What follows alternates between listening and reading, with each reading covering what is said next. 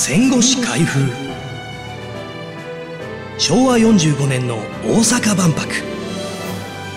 第1話。見合いの席で決まった開催。令和7年。2025年に大阪・関西万博が開かれます。大阪で開かれる万博は昭和45年。1970年以来55年ぶりです。産経新聞に平成7年に連載された戦後史開封をもとに、前回の大阪万博での関係者の苦労を紹介します。案内役は私、ナレーターの中川ムックです。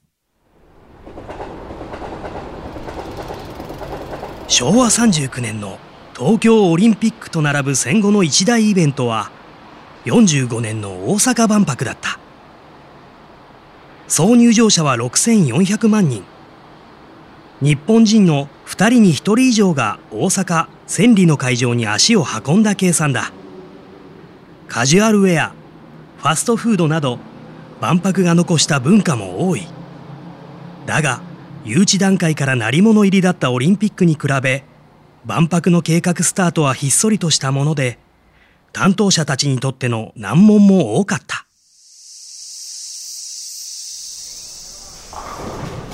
昭和38年8月のことである。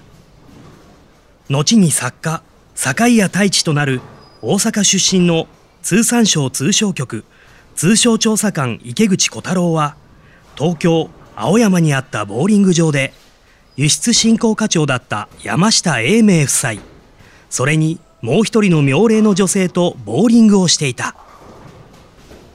当時日本でボーリング場といえばここだけだった。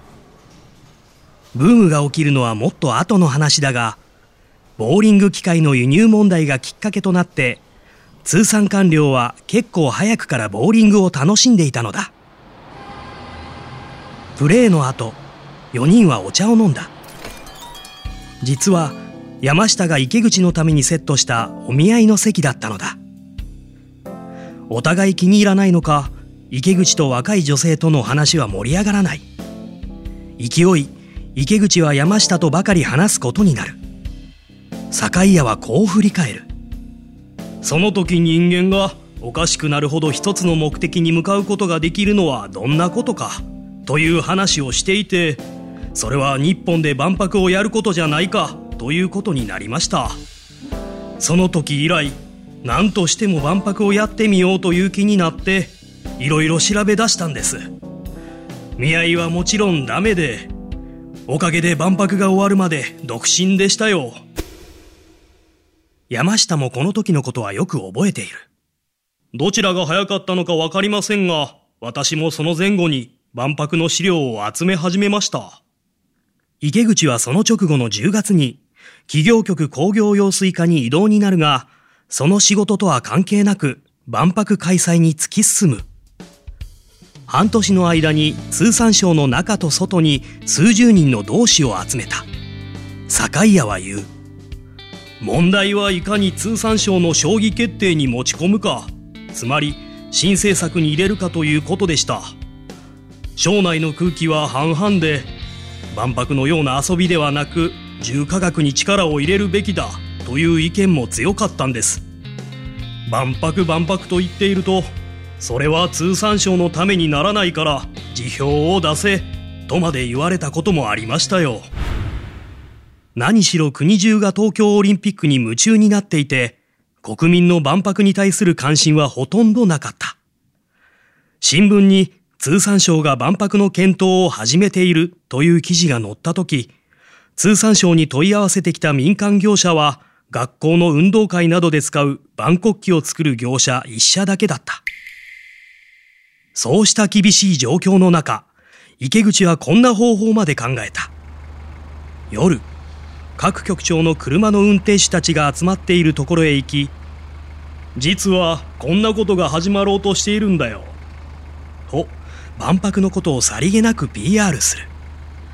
無論、局長が帰る車中で運転手から「万博ってのが開かれるらしいですね」という話になるのを計算してだこれは随分効果がありました。少なくとも4人の局長が賛成に回ってくれたんです。通産省にとって大きな転機になったのは、ベルギーのブリュッセルにいた林義郎が本省勤務になっていたことだ。林は同じ山口県出身で当時通産省に力を持っていた後の総理大臣佐藤栄作に近かった。林は池口を東京大沢の佐藤の自宅へ連れて行った。万博について聞いた佐藤は大いに乗り気になった。そして通産省の空気も大きく変わっていった。昭和39年2月には大阪府知事の佐藤義仙が記者会見で大阪で万博を開催したいとぶち上げ政府に対し開催を申し入れるなど次第にムードは盛り上がった。そして9月、通産省内に国際博覧会調査室ができ、この年の12月の臨時国会で国際博覧会条約へ調印を批准したことで、万博は実現に向け一歩前進する。日本は戦前、条約に調印していたが、戦争などで批准されないままになっていた。坂井屋は、何年もほったらかしにしていたのを、なぜ急に臨時国会で批准するんだ。どうせほっといたのだから、通常国会まで待てないのかと言われ、その説明書を書くのに随分苦労しました。という。だが、そうしたバタバタとした準備が逆に国際的には極めてスムーズにいく理由となった。坂井屋によるとこうだ。当時、万博の誘致合戦が盛んで、オーストラリアが1972年、昭和47年に開催を予定していましたから、その前にやらないと当分はできなくなります。だからぜひとも45年にはやりたい。5年前の40年にはパリにある博覧会国際事務局に申請する必要がありました。しかし、日本は条約の批准もしていないから、どの国も警戒していなかったんです。翌40年には大阪の千里丘陵で45年に万国博を開きたいという申請を国際事務局に行い承認された。いわば外国を出し抜いた形で一気に開催までこぎつけた。しかし、準備に10年かかると言われる万博をその半分の期間でやろうとしていた。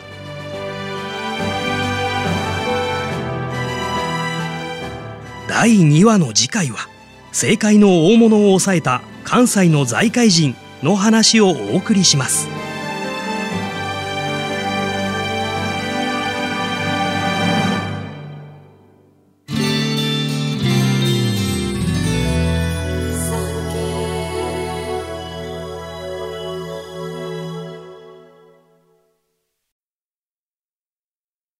産経新聞社がお届けする戦後史開封。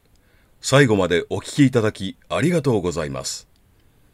番組をフォローすると最新エピソードが自動でダウンロードされるので外出の際にはデータ容量を気にせず楽しめます。番組右上のフォローボタンからぜひフォローをお願いします。